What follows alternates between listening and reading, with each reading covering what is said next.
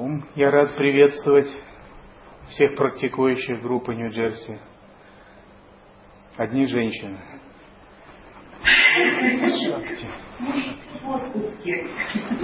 У мужчин есть отпуск, женщины хотят искать Бога. Это определенные знаки. Хорошо. Так, мы начнем с мантры Ом, Гуру-йоги с мантрой Ом.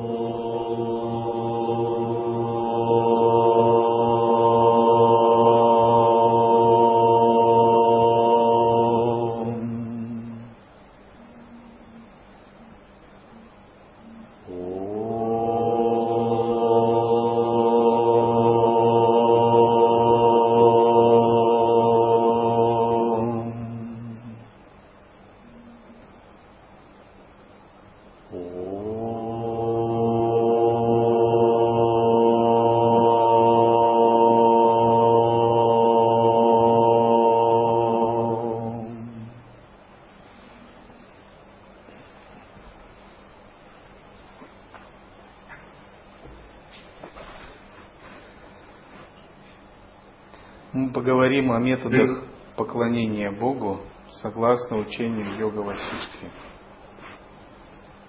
Потому что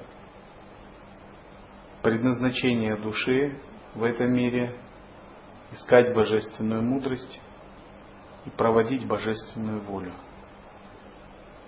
Это законы Вселенной, которые должна каждая душа изучать и постигать. Что есть эта божественная мудрость, что есть божественная воля, как постичь их и как стать проводником божественной воли, как стать совершенным каналом божественной воли, как действовать, не отклоняясь от божественной воли, как достичь освобождения с помощью божественной мудрости. Все это вопросы учения святых, учения лаи-йоги. Вопросы йоги – это не столько вопросы изучения своего ума, а сколько вопросы постижения Бога. Часто бывает, мы слишком увлекаемся анализом своего ума.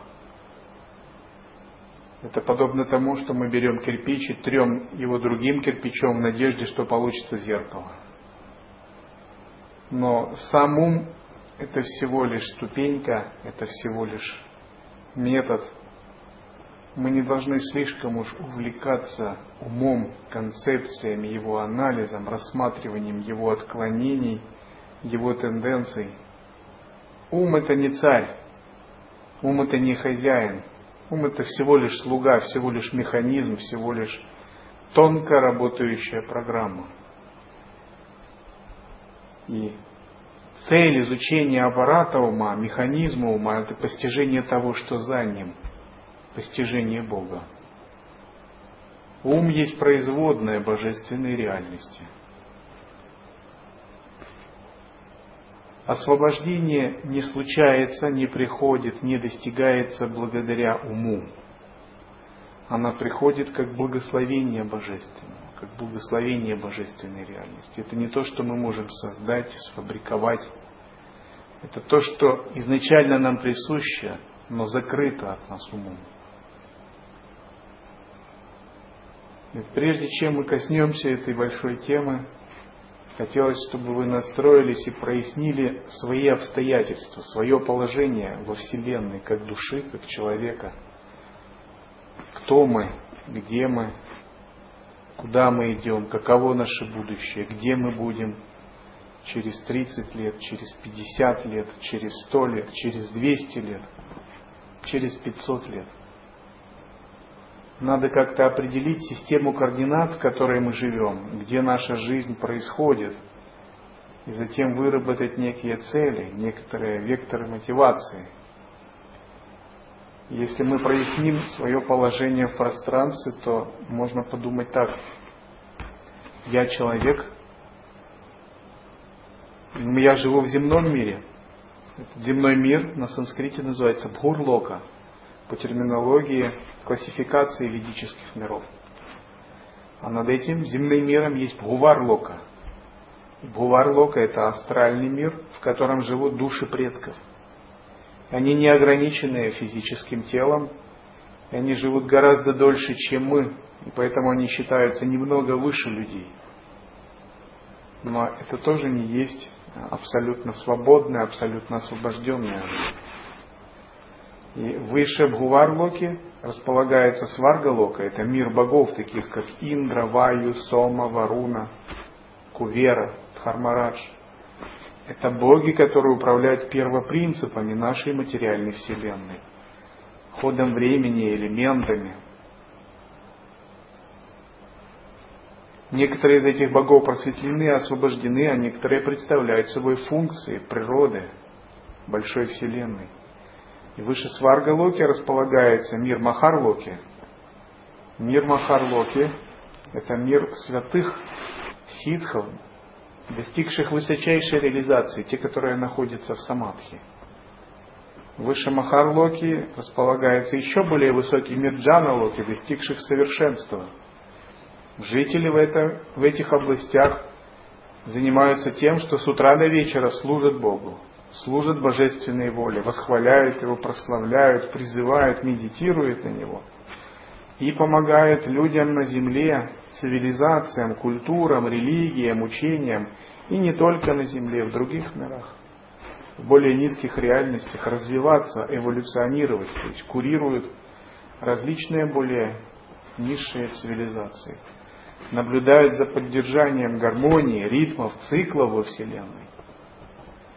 И выше Джана Локи располагается Тапа Лока – это мир великих аскетов, великих риши, тех, кто великих богов, кто достигли очень высокого статуса во Вселенной. И начиная со Сваргалоки, все существа просветлены, бессмертны, свободны от закона кармы в той или иной степени. Чем выше, тем больше эта свобода.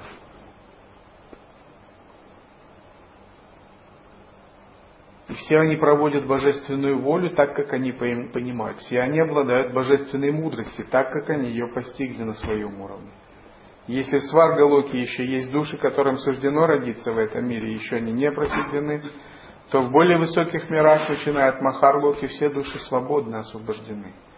Там доминирует чистая сатва, светоносность. А раджас тамас почти отсутствует. И, наконец, Сатья-лока или Брахма-лока, мир первоздания, мир первозданных принципов Бога-Творца, мир Брахмы, таких богов, класса таких богов, как Брахма, Вишну и Шива. И вот все эти миры существуют гораздо выше нас. И также существуют более низкие миры. Например, мир животных, адские измерения, измерения асуров, измерения нагов – их называют Патала, Расатала, Витала, Махатала. Они располагаются, входы в эти миры располагаются в чакрах ниже пояса, ниже Муладхары. Таз, бедра, колени, икры, голени, стопы. Вот это точки портала входа в эти миры. И в этих мирах существа живут, основываясь не на законе любви, сострадания или служения Богу, а на законе силы, алчности, зависти, гордыни, сильнейшей привязанности, ненависти. Это миры нижних яростных энергий. И вот представив древо ведической вселенной, просто поразмыслив о 14 мирах традиционной классификации миров ведической вселенной, надо подумать, а куда я иду? В какой мир я направляю свои стопы? Куда моя душа готовится? Потому что эта жизнь не есть конечная точка, это вы все понимаете. И жизнь подобна большому аэропорту, и где-то самолет идет рейс в Нью-Йорк, а где-то есть рейс в Катманду, где-то есть рейс в Дели, а где-то в Москву. И вам надо понять, куда покупать билет какую стойку становиться на регистрацию, каким рейсом лететь. И от того, как вы оцените ситуацию, какое вы решение лично вы примете, зависит ваша следующая жизнь, ваше окружение. И надо размышлять, кем я буду в следующей жизни, в какой мир я себя направил, какое у меня там будет тело, как меня там будут звать, чем я буду заниматься. Будет ли у меня тело нага, асура или божества, может быть. Это будет плотное материальное тело, или оно будет состоять из света и духа. Буду ли я служить божественной истине, или я снова буду блуждать в потьмах, что-то искать, как в этой жизни я искал. И вот какие мы сейчас принимаем решения, вырабатываем ценности, это зависит наша следующая жизнь. Куда мы берем билет? И душа человека подобна стреле, а мы подобны лучнику, и надо попасть в некую цель. Но этому лучнику надо задать эту цель. Если лучник выберет неправильную цель, он отправит стрелу, и стрела полетит. Если наш ум, лучник, выберет неправильную цель, он отправит душу. В следующей жизни она как стрела туда полетит. И нам надо прояснить свое состояние, определить. Я, наверное, буду стремиться идти в высшее измерение. Как можно попасть в более высокий мир. И для этого я подчиню этому всю свою жизнь. Потому что если я не буду настраивать себя на высокие измерения, жить согласно заповедям и принципам мышления небожителей, ситхов, святых, а буду жить согласно принципам мышления людей, в следующей жизни я снова попаду в этот мир. Тогда надо спросить, а хочу ли я в этом мире снова рождаться, если я стремлюсь к Богу, а здесь божественная истина подавлена, тамасом и раджасом, здесь нет божественной истины скажем так, она есть, но она скрыта. Божественная истина, конечно, есть везде, но не для всех. Она скрыта для большинства. Этот мир не живет по божественным законам, он не ищет Бога, он не стремится проводить божественную волю. Все вы знаете, он живет по законам сансары, по законам потребительской культуры, человеческого эго. Затем надо снова осмыслить свое положение, прояснить его во времени. Мы живем в бесконечности, в бесконечности времени, на площадке Бога Махакалы, Шивы в аспекте времени. И бесчисленное количество лет, кальп, эпох мы жили раньше. И целая бесконечность – это наша прошлая история. Мы ее не помним. И впереди есть целая бесконечность – это наша будущая жизнь. Наша жизнь всего лишь точка в этой бесконечности. Мы даже часто не можем осмыслить время, что такое время. Мы так захвачены сиюминутным, суетным, мирским, земным, что у нас не хватает силы, разума осознать время, что мы живем во времени. Время давит на нас, и время постепенно стирает нас с доски жизни. И вот снова надо прояснить свое положение – Куда я иду во времени? Где я буду через 20 лет? Каково мое умонастроение будет? Чего я хочу? Надо честно искренне себя спросить, чего я хочу, куда иду? Как я вижу свое будущее? Как мне начать управлять своей эволюцией, своей жизнью?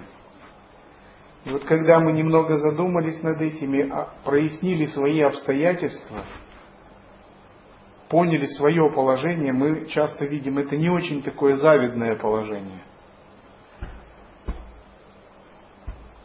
Земной мир, земная реальность, я бы не сказал, что это мир богов, и вы, наверное, тоже не скажете. Боги живут в телах и света в небесных измерениях. И земную реальность можно сравнить с местом ссылки, куда попадают глупые души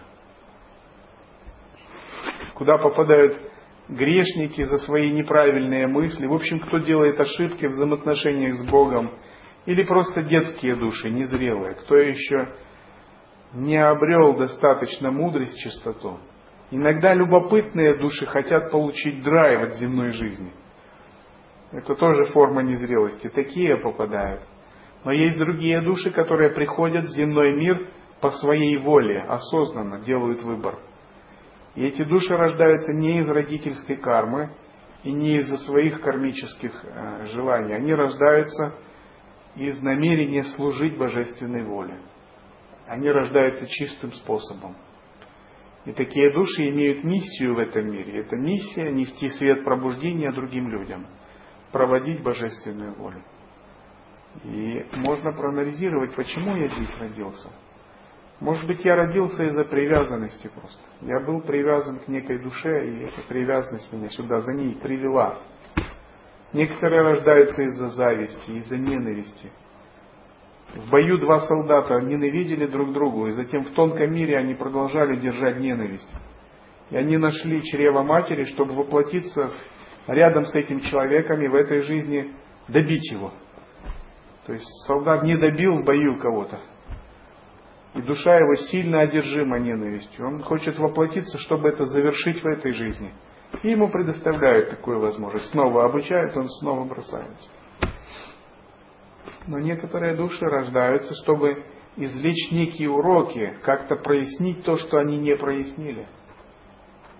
И они рождаются по советам своих духовных наставников в божественных мирах. Чтобы получить некий опыт, который не дает им подняться в Но когда они воплощаются, они забывают обо всем этом. Итак, когда мы немного подумали на тему своего положения, очень важно зародить мотивацию, санкальпу. Теперь, когда я обрел драгоценное человеческое рождение, когда я осознал свои обстоятельства, я стремлюсь подняться в высшие измерения. Я стремлюсь подняться и постичь божественную мудрость. Я стремлюсь стать проводником божественной воли, видя в этом свой путь к освобождению и просветлению. Я буду стремиться стать, насколько возможно, хорошим каналом для божественной воли, его руками, его ногами. Бог желает, чтобы мы стали его руками, ногами, его языком, его ушами, его глазами, его телом. Но наше эго не желает этого. Оно желает по-своему жить. Оно имеет свою волю. И нам надо задать вопрос, проводником чьей воли мы являемся, кому мы служим. Если мы служим эго, или мы служим семье, служим своим фантазиями, прихотям, или служим правительству, служим нации, служим политической партии, или служим всему человечеству, надо понять, чему мы служим.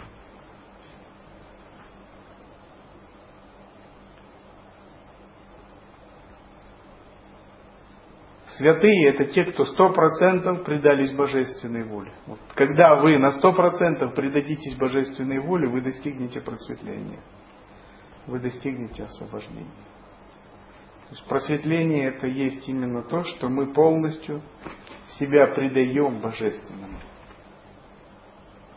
Когда в результате такой сдачи божественное входит в нас – когда мы сдаем ему как бы в аренду свой ум, свое тело, свою речь, всю свою жизнь подносим ему.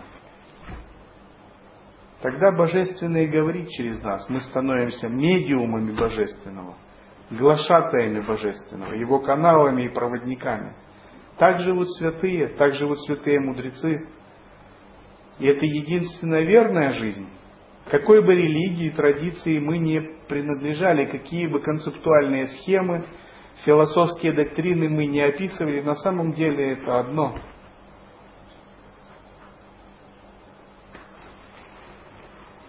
Почему так? Потому что все есть Бог. Мы и так уже принадлежим Богу. Так почему бы нам не быть Его каналом, не быть Его руками и ногами? Но наше эго думает, что мы принадлежим другому человеку, что мы принадлежим какой-то партии, принадлежим нации, расе, просто классу людей. Все эти принадлежности не так важны. Идут отождествления, формируется эго на основе этих отождествлений. И тогда мы забываем как бы свое глубинное предназначение. И наш ум, наше эго находит в себе цели, смыслы, обусловленные земной реальностью. Мы ищем земные цели, земные ценности, следуем земной жизни. Такое исследование называется сансара. Итак, надо зародить мотивацию. Я буду заниматься духовной практикой. Я буду выполнять садхану, я буду усмирять эго, я буду очищать ум. Я буду развивать веру, преданность и прибежище – нужно создать такой настрой, я буду стремиться изменить себя. Я буду изучать учение, философию. Я буду выполнять садхану. Если мы не будем зарождать мотивацию каждый день, у нас будет такой ум расслабленный. Если мы не будем напоминать себе, что мы смертные, что этот мир непостоянен, мы тоже, у нас не будет большой мотивации практиковать. Мы будем думать так, может хорошо было бы попрактиковать, но еще можно пойти развлечься, есть дача, есть еще много удовольствий. Будет много отвлечений, нам не удастся собраться, нам не удастся сконцентрировать свою жизнь, сделать ее упорядоченной. Стать садху не удастся у нас будет много отвлечений, много мирских развлечений, и наши умы будут подобны флюгеру. Сегодня мы так настроены, завтра так. Вот мотивация очень важна. Это наше намерение. Санкальпа. И когда вы выражаете санкальпу, ее нужно зародить, четко проговорить в своем уме. Чего же я хочу в этой жизни? Если я хочу Бога, если я хочу Богореализации, если я хочу истинной медитации, самадхи, освобождения, просветления, мне нужно измениться, мне нужно выработать свой стиль жизни, который был бы направлен на это. Мне нужно уделять много времени и энергии этой великой цели. И вот когда мы зародили мотивацию и выразили такую санкальпу, санкальпа это намерение. Обычно перед каждым ритуалом в Индии ведические жрецы выражают в пространство санкальпу. Они говорят богам, я провожу эту ягью для того-то и того-то. Считается, если санкальпа на ягье не выражается, то она как бы будет пустая, бесплотная.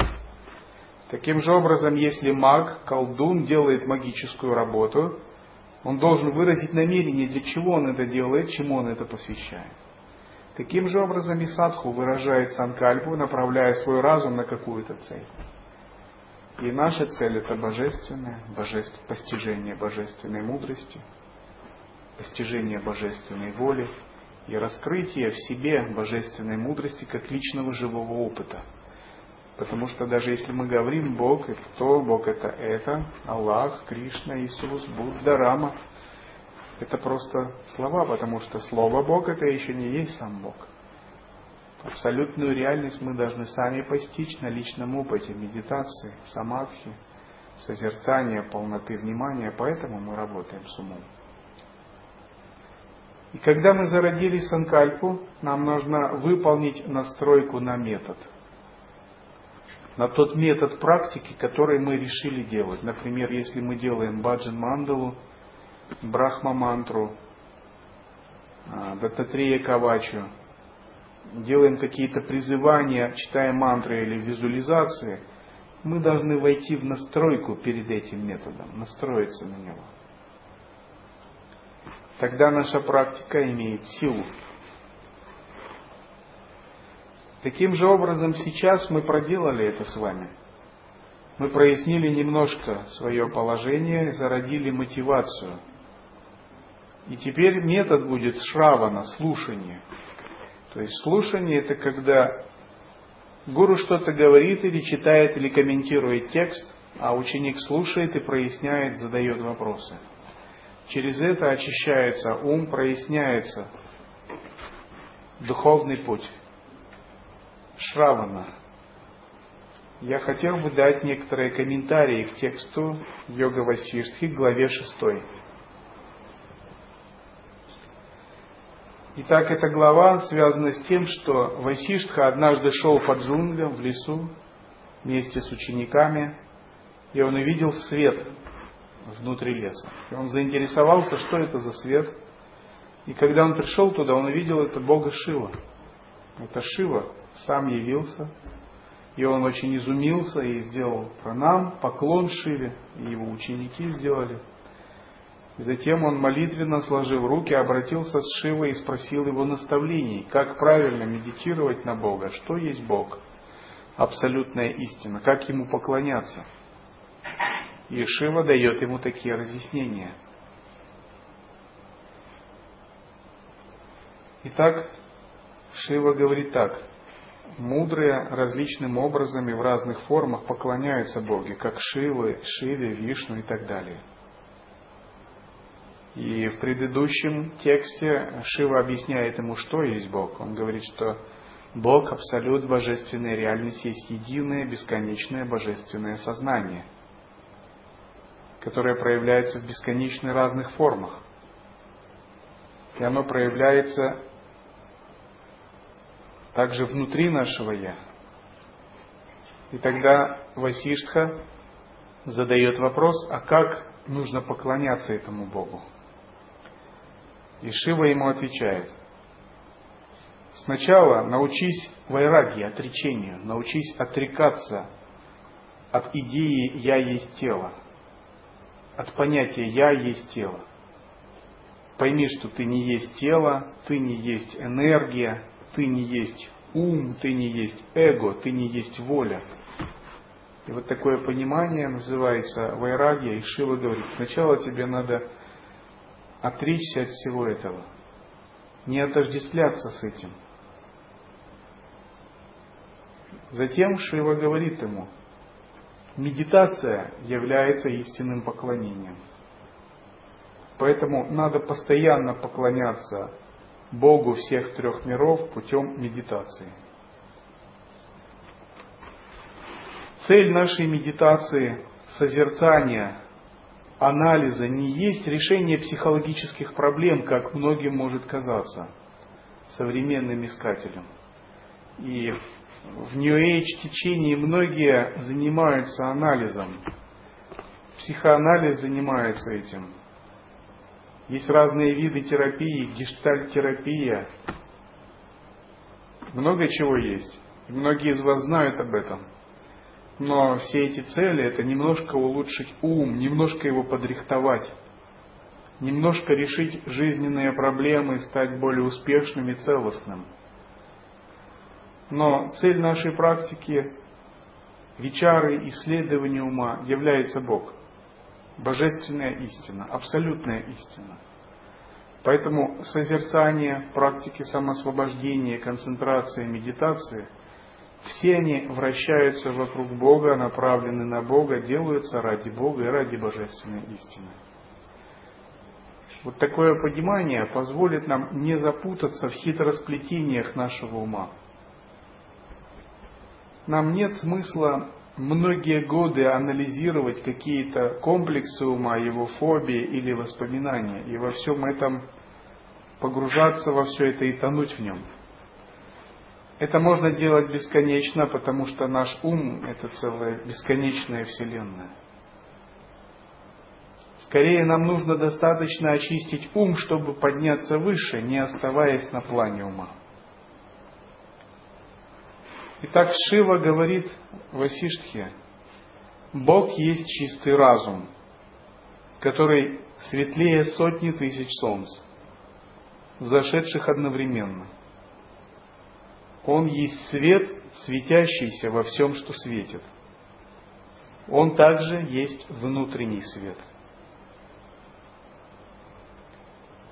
Далее он говорит, он достигает всего, он ощущает вкус всего, слышит все, думает мыслями всех, хотя сам вне процесса мышления. Он делает все всегда, раздает всем то, о чем они думают или желают – обитает во всем. Он есть все, и Он один достоин того, чтобы его достичь. Поэтому ты должен медитировать на Него. В конечном счете, все анализы, все психотерапии, все медитативные практики и мантры заключаются в том, чтобы медитировать на одну цель, на Бога. Не надо тонуть в этом большом разнообразии – разнообразное количество практик, методов очищения ума не должно нас вводить в заблуждение. Иначе мы запутаемся во всем этом. А Васиштха говорит, все концепции сведи к одной концепции, концепции Бога. Все надо свести к одному. Вот все многообразие это майя мало, очарованность многообразием. И нам надо уйти от этой очарованности, нам не надо так уж много придавать значения этому многообразию а взять все это, соединить в одно. Как если у вас было бы много снега, а вам его надо собрать и сделать из него просто один шар. И Васиштха говорит, а концепцию Бога надо раскрыть как бесконечное сознание. Адвайта в каком-то смысле с точки зрения ума непостижимое учение, она ему не дает разнообразия. Она не потакает уму в разнообразии. Она говорит, все есть одно. И ум сразу, и все. И ему уже как-то скучно, неинтересно. Все есть иллюзия, все есть одно и все есть брахман. Она бескомпромиссно говорит, отбрось это, сосредоточься на одном. То есть не две реальности, не три, ни субъект, ни объект, и процесс взаимодействия между ними, никакой тройственности, никакой двойственности. Одно, одно. Таким же образом нам нужно научиться все концепции сводить к одному. И часто, когда ко мне ученик приходит, говорит, вот такая проблема и вот такая проблема, я говорю, дело не в этом, дело в Боге. Пойми, дело в Боге. Неважно все, кто что сказал, что происходит. Если ты знаешь это и направляешь свою, с тобой все хорошо. Если нет, ты просто заблудился. Потому что любые проблемы – это следствие того, что мы не понимаем Бога, не созерцаем, не медитируем, не поклоняемся Ему, потеряли связь. И решение любых проблем – это восстановление этой связи. То есть, когда мы эту связь утраченную восстанавливаем, эти проблемы решаются. Они решаются по-любому. Не может быть, чтобы они не решились. Потому что проблемы – это следствие нашего отпадения от Бога. Потому что мы здесь, в этом земном мире, с его всеми проблемами, кармами, именно потому что мы отпали от Бога. Так Шива говорит, ты должен медитировать на него. То есть конкретно говорит Шива, яснее некуда. Этому Богу невозможно поклоняться с помощью материальных подношений, а только собственным сознанием. Не размахивая лампами или зажигая душистые свечки, не подношением цветов и даже не подношением пищи – он достигается без усилия, ему поклоняются самоосознанием. Это есть высшая медитация и высшее поклонение. Постоянное, непрерывное ощущение божественного присутствия. Внутренний свет, осознание. Делая то, что ты делаешь, видя, слыша, дотрагиваясь, чувствуя запах во время еды, движения, сна, дыхания или разговора, ты должен знать свою истинную природу, как природу чистого божественного сознания. Так достигается освобождение. Итак, Шива здесь показывает парадоксальный взгляд на медитацию. Он говорит о том, что медитация – это поклонение Богу. Что такое вообще поклонение? Поклонение обычно это ритуал некий, когда осуществляется связь с тем, чему поклоняются. То есть всегда поклонение это сонастройка, это настройка или с помощью ритуала, либо без него. Но это всегда сонастройка, синхронизация и связь. Поэтому какую бы медитацию мы ни делали, или концентрацию, чтение мантры, мы должны помнить, что это наше поклонение Богу сами по себе медитации ради очищения ума, мантры ради решения каких-то проблем, это не есть еще истинная медитация, истинное чтение мантр. Наша цель сонастроиться с абсолютным божественным разумом, со Всевышним источником всего. Шива говорит, медитация есть подношение – это чистая вода, поднесенная божеству, чтобы омыть его руки и ноги. Обычно воду подносят на алтарь во время пуджи или делают ритуал омовения абхишека. И божество омывают водой, йогуртом, медом, нектаром. Есть сложные виды абхишеки. Потом его вытирают, его стопы. Но Шива говорит, вот твоя медитация – это вода, которую ты подносишь стопам божества. Пойми это. Самоосознание, обретенное в процессе медитации, прекрасный цветок. И все это направлено на высшую истину. Божеству на алтаре подносят цветы, и это очень красиво, называется пуджа. Но Шива говорит, что твоим цветком должно быть твое самоосознание. Поклоняйся своим самоосознанием божеству. Высшего Я невозможно достичь другими методами, кроме медитации. Если даже ты последний невежда, но можешь медитировать в течение 11 секунд, польза будет такая же, как если пожертвовать корову. А если медитировать стоя одну секунду, польза будет как от священного ритуала. А если длительность медитации 12 минут, польза увеличивается в тысячу раз. Если она равна целому дню, ты обитаешь в высшем пространстве истины.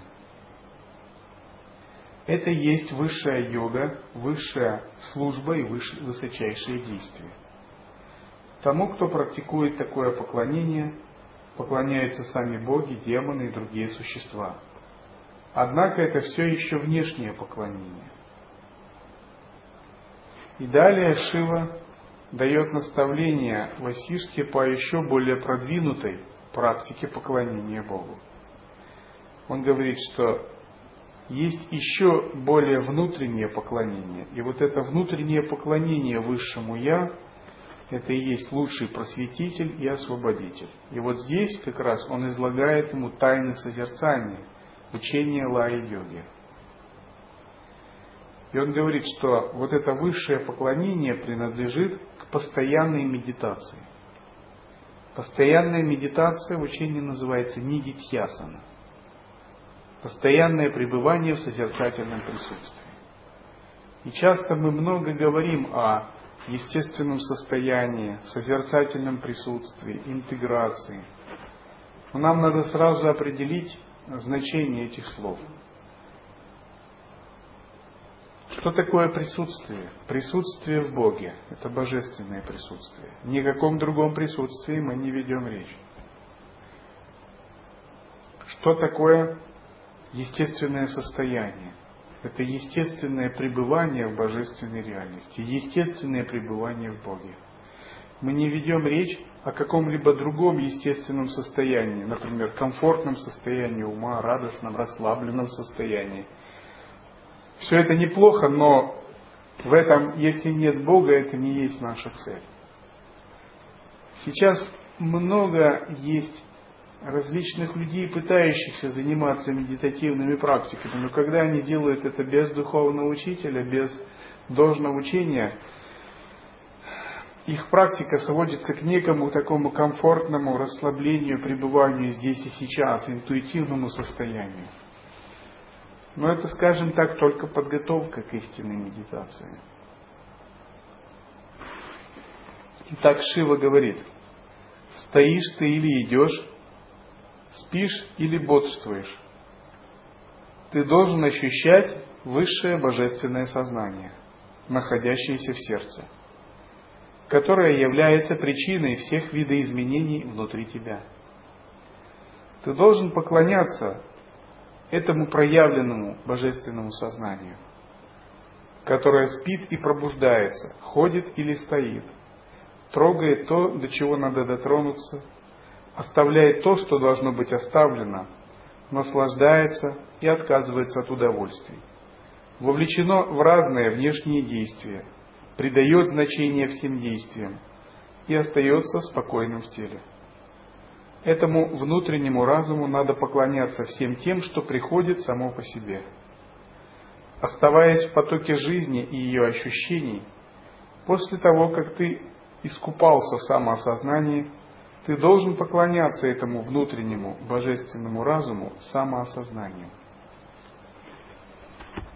Шива здесь излагает фундаментальные истины учения Лай-йоги. Он говорит о том, как поклоняться божественной реальности через непрерывное созерцательное присутствие и объединение со всеми аспектами жизни.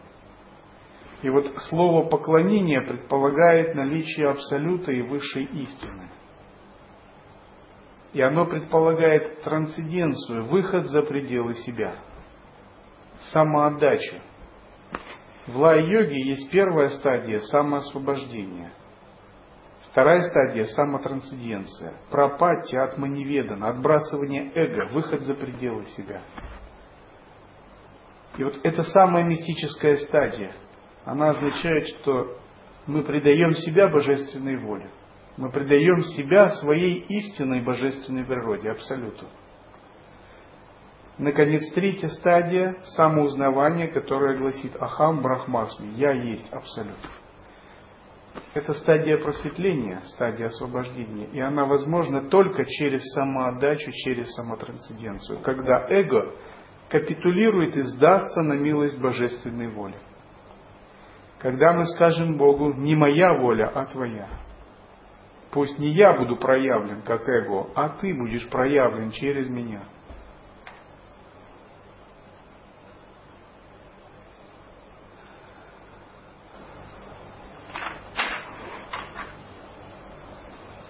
На этом мы закончим нашу лекцию. Я после нее отвечу на вопросы. Я вообще могу читать лекции по 6 часов, но вам будет трудно сидеть.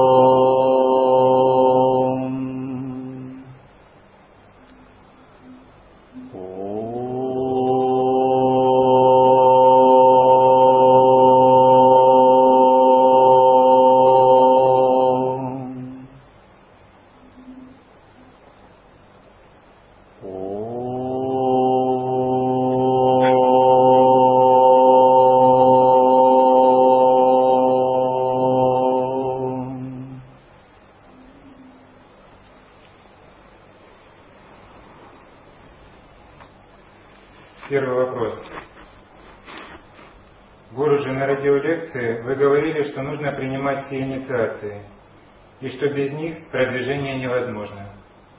Проясните, пожалуйста, значение инициации в нашей традиции и как они работают для ученика.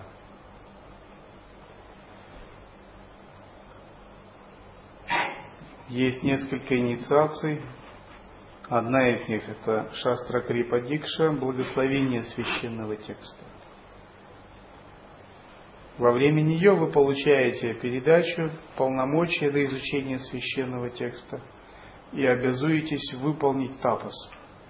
То есть поработать со священным текстом, чтобы получить шастра крипу, благословение. Вообще цель любой инициации – это изменить судьбу ученика, очистить его карму, как бы изменить траекторию его жизни и призвать благословение – если наша жизнь идет по некой траектории, то инициация – это соприкосновение с какой-то превосходящей эту траекторию орбитой и переход на эту более высокую орбиту. Во время инициации выполняются некоторые садханы, закладываются санкальпы, делаются подношения с тем, чтобы породить отпечатки в потоке нашего тонкого тела. И эти хорошие отпечатки, они словно семена, зарождаются в нашем тонком теле благодаря открытости ученика и дикши, которую делает мастер. И потом эти семена растут, растут и прорастают. Инициация карма саньясы включает передачу гуру мантры и дикшу, духовное имя – а также прием обязательств жить согласно законам садху в этом мире.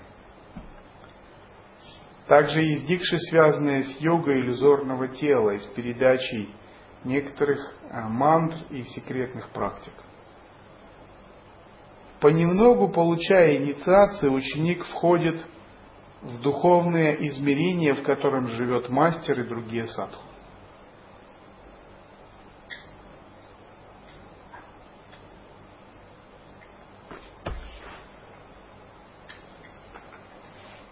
Следующий вопрос. Каково значение поездки на Кайла для практикующего в нашей традиции и в любой традиции? Если вы просветлены, то вам не надо ездить на Кайлас. Но если вы хотите как-то очистить свой ум, изменить свою жизнь, придать импульс своей практике, усилить благословение, это очень хорошо, очень полезно. Потому что на Кайласе мы оставляем часть нашей кармы. И это не простая поездка, это аскетическая поездка. Она, поездка, она потребует от вас тапаси, тапаса, некоторые аскезы, готовности чем-то пожертвовать, своим комфортом или готовы вы неделю пить таблетки да, от горной болезни. Возможно, многим придется из вас чем-то пожертвовать, но после этого вы сможете получить благословение, ваша жизнь изменится, карма изменится. Это благоприятно. Есть ученик Видянатха, который взялся организовывать такие поездки для наших учеников, членов общины. Само по себе паломничество надо тоже рассматривать как практику, когда мы стараемся созерцать и привносить созерцание в поведение, когда мы сталкиваемся с частями нашего ума, интересными, непредсказуемыми, святыми, божественными. Поэтому, если такая возможность есть, это хорошо. Ближайшее паломничество можно выполнить на Кумхамеле. Я и мои ученики будем на Кумхамеле в 2013 году с января? С января по март. Кумхамела это тоже тапасия. Если есть такая возможность, приезжайте на Кумхамелу. Следующий вопрос. Мы начали заниматься учением, изучали действия с самыми большими кармическими последствиями. То есть их там пять убийство отца, матери, святого и так далее. Нужно ли эти последствия воспринимать все буквально? Каких еще действий стоит избегать практикующему? Сразу скажу, что чего стоит избегать. Стоит избегать нарушения самай, любой ценой. Потому что, как говорят тантрийские тексты, это очень неблагоприятно для духовной судьбы. И это может завести в адские измерения. То есть надо всегда хранить самаю. Если вы приняли прибежище, храните его в своем сердце. Если вы установили свою самайную связь с учителем, с каким-то учением, получали передачи, всегда берегите эту священную связь. Если вы расстались э, с какими-то учителями, в душе никогда не думайте плохо, их не ругайте. То есть всегда сохраняйте чистые духовные связи и не нарушайте их. Потому что в тантре есть такой принцип. Это называется принцип змеи внутри бамбука. Если змея заползает внутрь бамбука, у нее пути назад нет, только вперед. Она вверх может двигаться, она не может выползти. Если мы вступили на путь учения тантры, получали дикши, мантру от своего гуру, кланялись гуру, божествам, медитировали на божеств, нам всегда всю жизнь нужно к ним относиться с уважением. Вот так. Иначе наш ум потом сам накажет нас.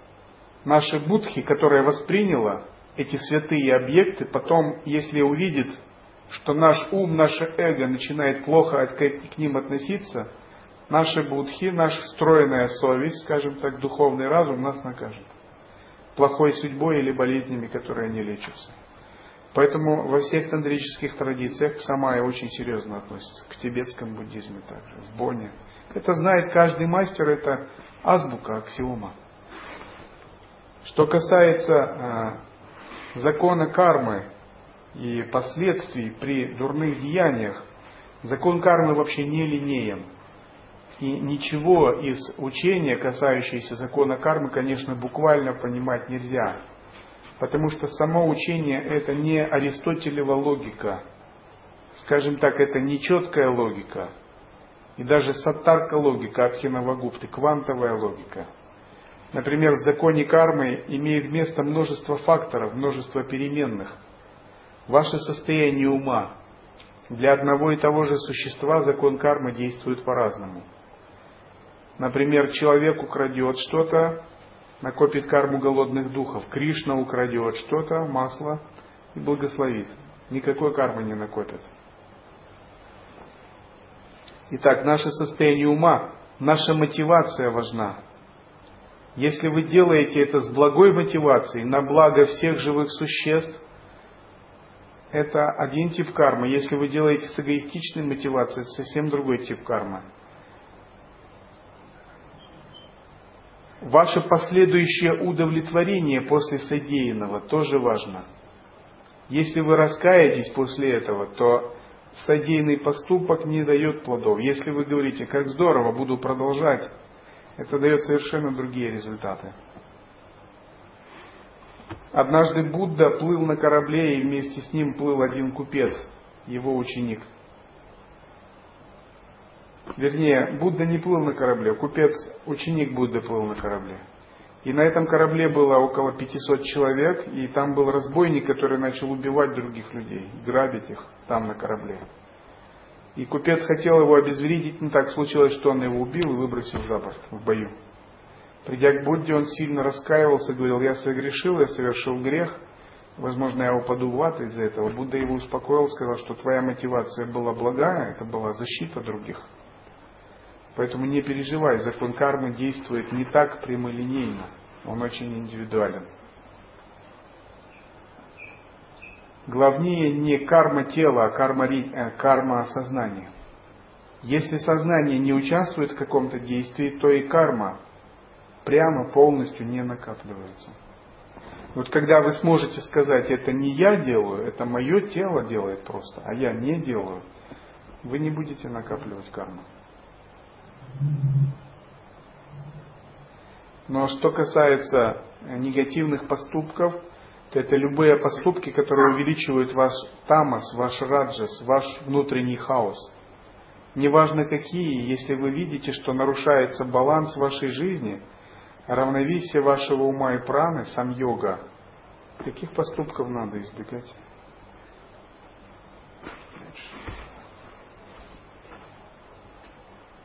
Следующий вопрос. Первым коренным падением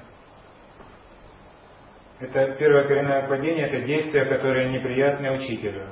А какие могут быть действия, учитывая, что у учителя нет никаких привязанностей? Я вижу, вы всерьез взялись за учение. Это радует, это хорошо. Я люблю тех учеников, которые учат учение и его хорошо изучают. Это очень хорошо.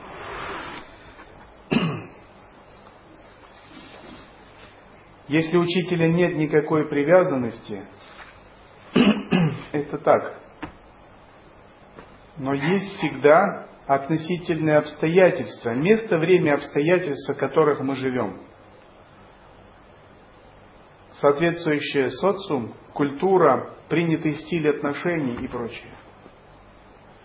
И всегда есть определенная воля учителя, которую он доносит ученику, его указания, стиль отношений, этика определенная.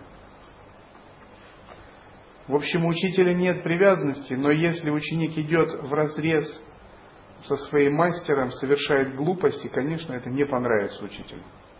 Это не понравится не потому, что его эго будет страдать. Его эго будет, не будет страдать это не понравится ему, потому что он за ученика переживает, и он стремится его поднять, его сознание. И ученик сам выбрал такие отношения. Это также может не понравиться учителю, потому что есть законы Вселенной, есть саната надхарма, вечный закон. Если ученик действует нет хармично, это уже не саната надхарма, это адхарма. Если ученик идет в разрез дхармы, совершает адхарму, это тоже ему не понравится. Но в этом состоянии не понравится есть некая игра. То есть для души гуру в глубине воззрения все недвойственно, все божественно. Он легко может принять ученика в любой ипостаси, в чистом видении. Он может понять, ну это так Бог играет, такая лила, никаких проблем. То есть, если он выражает свой свое недовольство, это скорее не потому, что он недоволен, а потому, что он посылает знак ученику, ты идешь не туда. Потому что есть некий путь, и его надо идти. А в душе у него все хорошо. У него нет действительно привязанности. И он может принять ученика в любом виде. Но он беспокоится за ученика, потому что ученик выбрал некий путь, идти путем дхармы. И он переживает, чтобы этот ученик шел правильно по этому пути. И тогда, если надо, он может показать, это неправильно, я недоволен твоим поведением, твоими поступками. Ради него самого, чтобы его направить, предостеречь. Следующий вопрос. Часто ловлю себя на мыслях и чувствах раздражения и недоверия в повседневной жизни. Даже во время медитации не получается поймать мысль в начале ее возникновения. Не распознаю зарождение мысли, не могу пресечь или трансформировать ее вовремя. Также пока непонятно, как не напрягаться в медитации. Например, на точку. После начинает болеть голова. Думаю, я неправильно выполняю медитации. Какие так, есть много, приемы для этого? Много вопросов в одном, да? Давайте по очереди.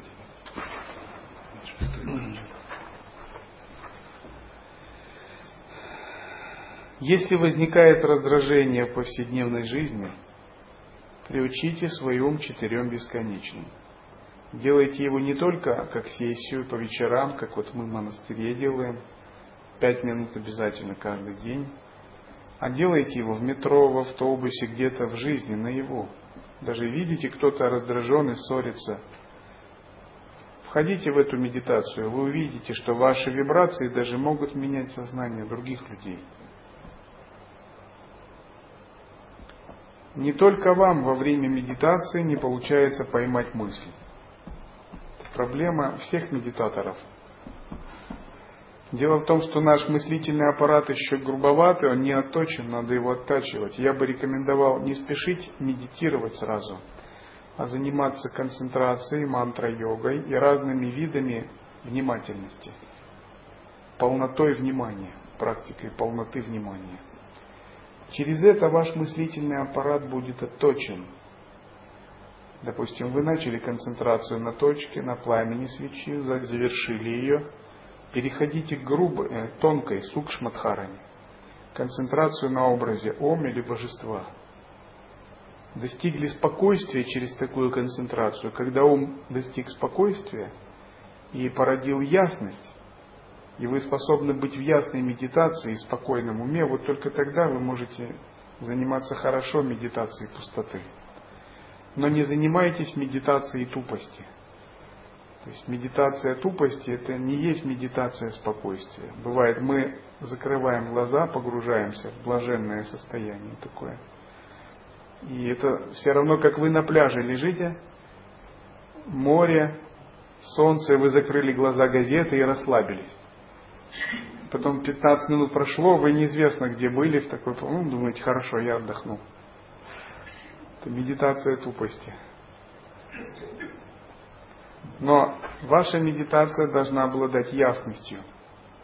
То есть не есть определенная яркость, ясность. И вот эта яркость и ясность позволяет замечать мысли. И чтобы не впадать в тупость, не закрывайте глаза полностью. Сидите с приоткрытыми глазами. А если эта тупость наступает, приоткрывайте их широко. Медитируйте с открытыми глазами – и 20% оставьте для этого мира, чтобы замечать все, слышать, фиксировать это здесь и сейчас. А 80% на объект медитации. И вот когда будет ясность и не будет тамаса, расплывания, вам легко будет замечать мысли. Здесь надо породить такое особое небольшое усилие – быть бдительным в первый момент возникновения. И вот такое усилие называется спанда. Это некая яркость, которая постоянно бдит возникновение мысли. И ваш ум – это комната, а мысли – это непрошенные гости, которые хотят ворваться в эту комнату. А вы стражник этой комнаты, который стоит с оружием и не пускает эти мысли. И вам, как стражнику, нужно быть очень бдительным. Замечать каждую мысль, чтобы она не могла войти в вашу комнату. Вы должны стоять на страже вашей комнаты. Как не напрягаться в медитацию, например, на точку? Когда вы медитируете на точку, оставьте какую-то часть сознания для восприятия этого мира.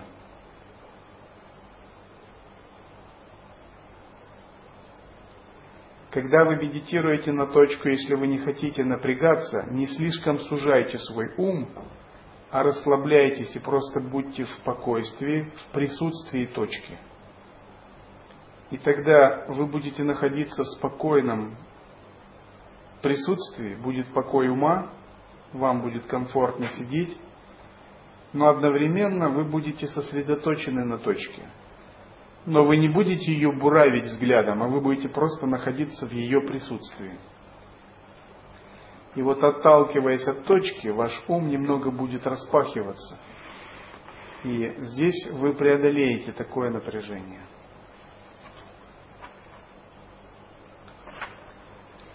Неправильно выполняю медитации. Какие есть приемы, чтобы это исправить? Самое главное Научитесь расслаблять свое тело во время медитации. Научитесь не зажимать свой ум во время медитации. И бдите, чтобы не засыпать, чтобы медитация не стала тренировкой, упражнением в тупости. Это самая большая проблема многих медитаторов, что медитация перерастает в практику тупости. То есть любой ценой надо преодолевать это. Если это накапливается годами, это неправильно.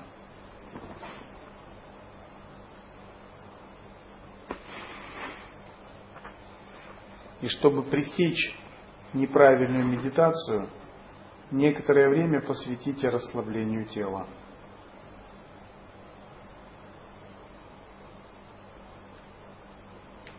А когда вы должным образом расслабились, зародите намерение поддерживать яркость сознания.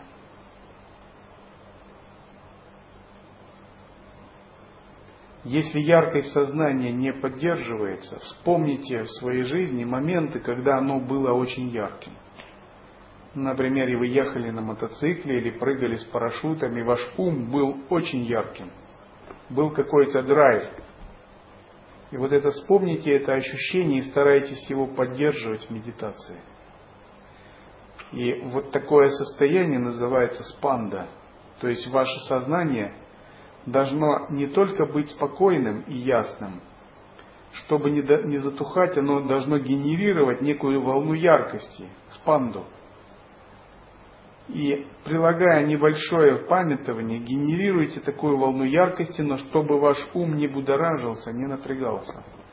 Эта волна яркости должна исходить из спокойного состояния ума.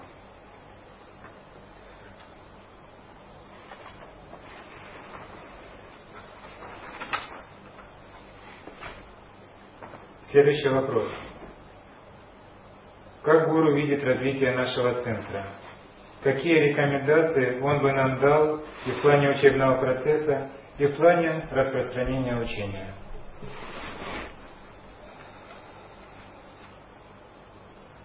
Я даю благословение, чтобы ваш центр процветал и развивался,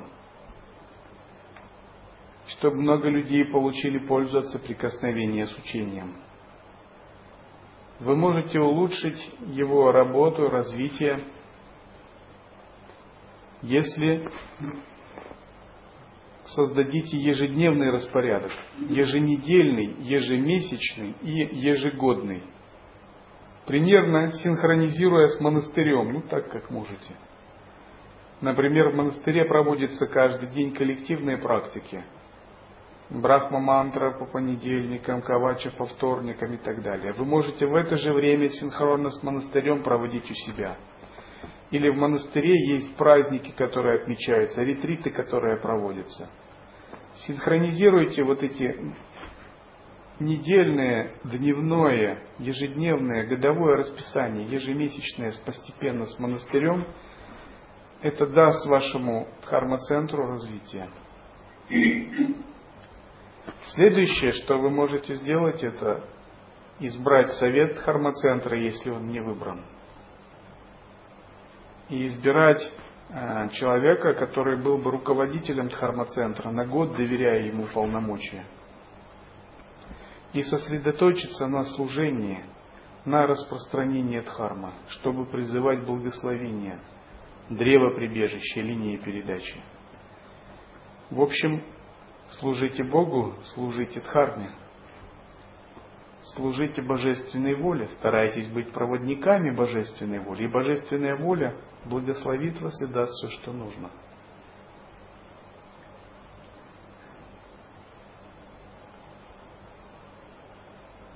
Если же вашей духовной силы будет достаточно, Дхармацентр станет монастырем, в котором будут монахи, будущие святые – послушники Брамачари, и вокруг которого сложится община мирян, санга. Идите по стопам Дивьялоки. Но чтобы идти по этим стопам, нужна тапасия. Дивьялока родилась из тапаса, гуру и монахов. Если вы сможете выполнить хотя бы часть этой тапасии, это произойдет. Для чего мы создаем дхармоцентры, группы, общины? Чтобы много людей имели возможность встретиться с учением, практиковать и прийти к святости. Никаких других целей.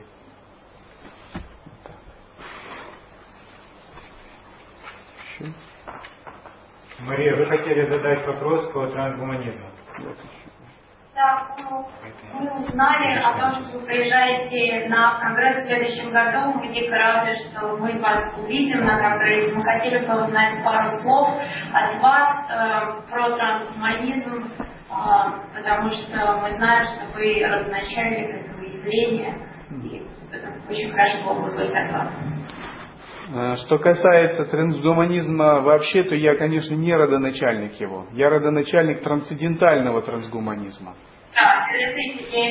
Да, то есть трансгуманизма, основанного на йоге, ведической философии. Эта идея родилась во мне примерно в 2001 году, может быть, когда я встретился с некоторыми людьми, которые болели, страдали сильно из-за своего тела но я никак им не мог помочь. Им бесполезно было объяснять йогу, практику, они были слишком мирские.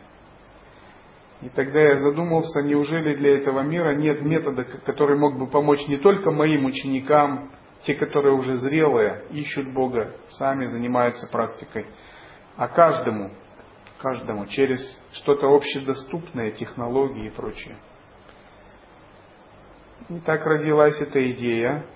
И эта идея получила благословение Шивы, победителя смерти. Мир верит в науку, мир верит в технологии. Сейчас наука, технологии – это божества этого мира. И если мы научим людей соединять технологии с духовной практикой, с философией йоги, адвайта, веданты, и поставим этику йоги, философию йоги во главе этих технологий это будет единственно правильный способ. Предотвратить технологическое развитие мира невозможно, так же, как и научное, да, это и не нужно. Все человечество растет через это. Но вот задать правильные этические ориентиры, моральные ориентиры, основанные на священных писаниях, вот это важно, я считаю. Потому что если это не задать, то возможно скатывание в разные сценарии – и таких сценариев у вас в Америке, в Голливуде любят очень много рисовать, так? Терминаторы, робокопы, какие-то темные века могут быть, если будут одни технологии без духовности, без э, святости, без любви, сострадания. То есть голые технологии могут принести много проблем человечеству. И трансгуманизм это одна из попыток по принципу не можешь предотвратить, тогда надо возглавить надо задать этому сердцевину, ориентиры. И в России существует движение, и много людей в России думают об этом, так же, как и в Америке. Я думаю, соединяя технологии и ведическую дхарму, мы принесем много хорошего человечеству. мы принесем ему много пользы. Тем, кто не имел никакой надежды, возможно, он ее получит. Скажу сразу, технологии не дадут вам просветления. Они не приведут к вам Богу.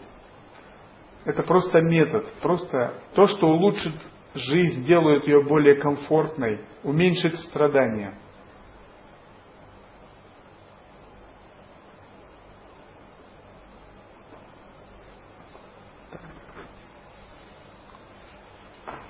Вопросы, которые вы прислали, закончены. Есть ли у вас еще вопросы? У нас есть, есть вопрос. Ты, пожалуйста, наверное, про женственность. А, бы понятно, когда возникает негативное отношение к человеку, допустим. И как с этим можно побороться, понятно, то есть познать любовь и так далее. Как быть, э, допустим, у меня проблема с исследованием, там, коммунизм, фашизм, корпоратизм, вот такая компания, как Монсанто, которые генетически модифицированные продукты, которые вызывают стопроцентную стерильность. А у детей она уже даже вот проникла в Ростов-на-Дону, там они построили большой комбинат. То есть а, как быть, когда возникает негативное отношение к таким понятиям? И хочется как бы признать гневных богов, там, я не знаю, как наконец, хакеров, что-то не знаю. Как быть, что делать?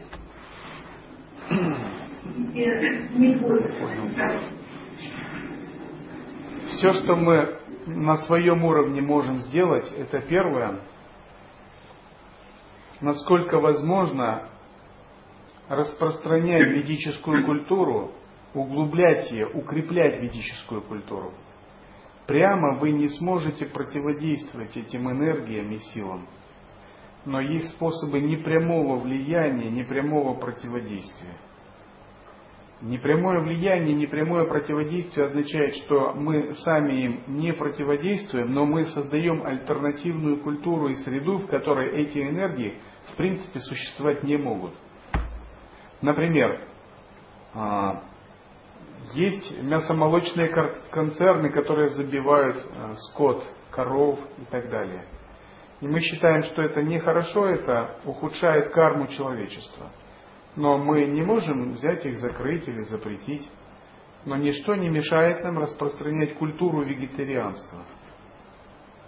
И когда культура вегетарианства станет достоянием миллиардов, то, естественно, люди откажутся от этого, так же, как отказались от курения.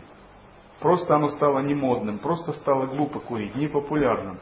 Последовали законы, и все изменилось. Мы должны верить учению в том смысле, что учение говорит, мир есть проявление нашего сознания. И изменяя сознание, распространяя духовную культуру, утверждая духовные принципы, мы можем проводить изменения во внешнем мире. Это то, что мы можем сделать. Что касается негативных эмоций, сразу скажу, используйте такое понятие, как чистое видение. Неважно, фашизм, коммунизм, корпоратизм, все равно, то есть чистому видению подлежит абсолютно все. Даже то, что в голове не укладывается. То есть в чистом видении даже надо посмотреть э, на фашизм. Даже на что-то еще увидеть. Возможно, за этим вы увидите каких-то непостижимых вам и далеких от вас каких-то гневных божеств. И, возможно, вы скажете, вот я не готова вообще с этими божествами контактировать, это мне непостижимо, и это не соответствует моей жизни. И тогда вы отойдете и поклонитесь на расстоянии, и все. Но не надо вообще ничего в жизни ненавидеть, потому что все есть Бог, все есть божественность. И когда мы что-то ненавидим, мы отказываем этому в божественности. Так? А кто мы такие, чтобы ему отказывать? Это не мы сотворили. То, что происходит, это все планы Брахмы. Так? И если это есть в планах Брахмы, значит ему дана какая-то миссия, какая-то роль в этом мире. Но нам не обязательно касаться этих, этих энергий. Мы в этом случае говорим. Кланяемся на расстоянии. Васишха однажды увидел богиню Кали в момент разрушения Вселенной. И он ее видел ужасной, в грозном облике. И он поклонился ей на расстоянии. Не стал подходить близко. Так и мы в отношении негативных энергий проявляем чистое видение тем, что кланяемся им на расстоянии. Наш обусловленный ум просто воспринимает мир слишком двойственно, а в чистом видении мы стараемся видеть все как божественную игру, как подношение. И вот для нас, допустим, война или битва двух армий это что-то а, ужасное, воинственное. А с точки зрения богини Кали это подношение, это поклонение. И когда воины ударяют друг друга мечами, они благословляют друг друга, дают друг другу важное благословение. А когда они кричат, стонут от ран, это их песни восхваления Кали, это их песни преданности. А когда у них из ран льется кровь, эта кровь, это подношение на алтарь богини Кали. А когда они падают без чувств замертво, это их экстаз. Это их благословенный экстаз, это их самадхи, они в таком восторге от Даршана Кали, что не могут пошевелиться, их душа полностью трансцендентна. И все это лила, и Кали собирает это подношение. И нашим мирским умом это не укладывается у нас в голове, как так можно смотреть. Но в чистом видении мы привыкаем смотреть именно так что все энергии божественные, даже негативные энергии божественные. Повторяю, воззрение, но не в поведении. Надо разделять воззрение и поведение. То есть воззрение мы признаем их абсолютность и божественность. В поведении на дистанции держимся. Мы говорим, о Господь, я не готов с этими энергиями работать. Это выше моих способностей, выше моего понимания. Я буду энергии, только с отличной энергией призывать. Вот так разделяем воззрение и поведение.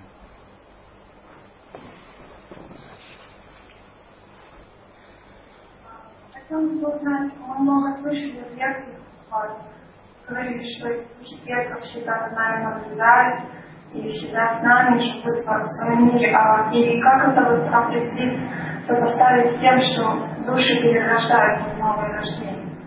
Какое-то раздвоение? Закон кармы и закон ре- реинкарнации не так прост, он тоже сложен. Есть некоторые души, которые рождаются сразу. И они рождаются даже не попадая в утробу матери, а сразу. Это называется чудесное рождение. Например, души в аду рождаются сразу, чудесным способом, возникают мгновенно. И боги, в сансарных небесах тоже мгновенно возникают в лотосах. Чудесным способом, как переносом сознания. И мгновенно падают в нижние измерения большие грешники. Духовным зрением они видятся как падающие вниз головой, перевернутые. Другие души долгое время блуждают в тонком мире, пока не найдут тот мир, который соответствует их карме, пока помощники Ямараджи не отмерят степень их кармы и не покажут им путь, не укажут им путь. И вот есть те, кто умирает в темную половину года. И когда они идут этим путем, он называется путь Луны Чандраяна. И вот считается, кто умирает в эту половину, идет путем Чандраяна, идет путем Петрисов, духов предков. И он попадает на Чандралоку, то есть в астральный мир – связанный с Луной, и перерождается Петрисом, становится духом предков. Есть те, которые умирают в светлое время года, и они идут путем Солнца. Те, кто идут путем Солнца, идут путем богов. И они рождаются в Сваргалоке, в мире уровня Индры, при условии, что их заслуг хватает. Есть и другие души, у которых нет, идти, нет заслуг. Не идти путем предков, не идти путем богов. И вот такие души попадают довольно быстро в чрево матери в земном мире, если их карма позволяет. Наконец, есть некоторые души, которых карма не позволяет в чрево матери воплотиться.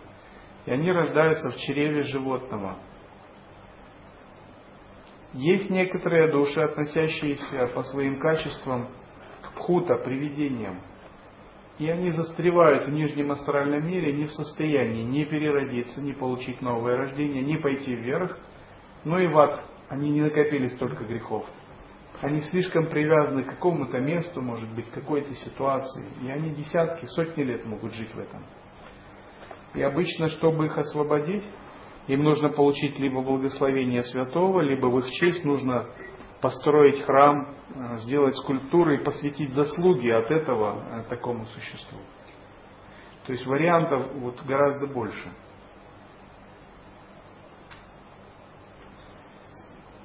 Духи предков это, скажем так, какой-то только процент, не все.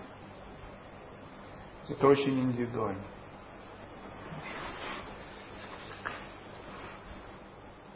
Что нужно а, делать в этой жизни, чтобы, ну, помимо практик, ежедневных практик, а, чтобы делать базовых, чтобы очистить свою карму. То есть вот я слышала, что нужно а, простить всех и просить прощения у всех в этом а, в прошлой жизни а, и в этой жизни у всех перед кем ты виноват. И кто виноват перед тобой, и тогда у тебя карма чистится. Это так? Карма это всеобъемлющее понятие, и она очищается от разных методов. Когда вы получаете дикшу, когда вы кланяетесь божествам храме, стопам мастера, кланяетесь на алтаре. Это не есть какой-то разовый акт, что вот вы взяли, всех простили и все. Это процесс, и этот процесс, он постоянно идет, и он идет все выше, выше и выше, и возможно очистить карму до мира людей. То есть вы закрыли связи с нижними мирами. Ад, голодные духи, животные преты вас не коснутся. Но мир людей вас касается – и на каждом этапе есть свои методы. Потом вы закрыли до уровня сансарных богов, но связь с сансарными богами остается. Потом вы раскаялись в эгоизме, какой-то привязанности, тонкой гордости, вы закрыли связь с этим. Потом идет связь а, с мирами форм, привязанность к формам заставит переродиться а, светящимся существом в астральном мире. И вот очищение кармы это закрывание связей с разными мирами. Дикши, Сева, отсечение надежды и страха, паломничество. Все это очищение происходит на всех уровнях, на уровне тела, речи и мыслей. Когда вы утвердитесь сахаджи самадхи, вам не нужно будет очищать карму чем-либо. Вот просто пребывание в естественном состоянии божественного будет лучшим очистителем. Но до этого применяйте все те методы, которые есть. Особенно сева.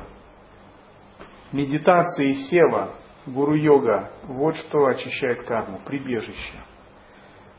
Постоянно делайте подношение прибежищу, визуализируйте иллюзорное тело своего гуру и иштадеваты как одно над головой. Постоянно Размышляйте, помните о прибежище, восхваляйте его, прославляйте его, призывайте его как защиту, служите ему, проводите его волю. Это очищает вашу карму.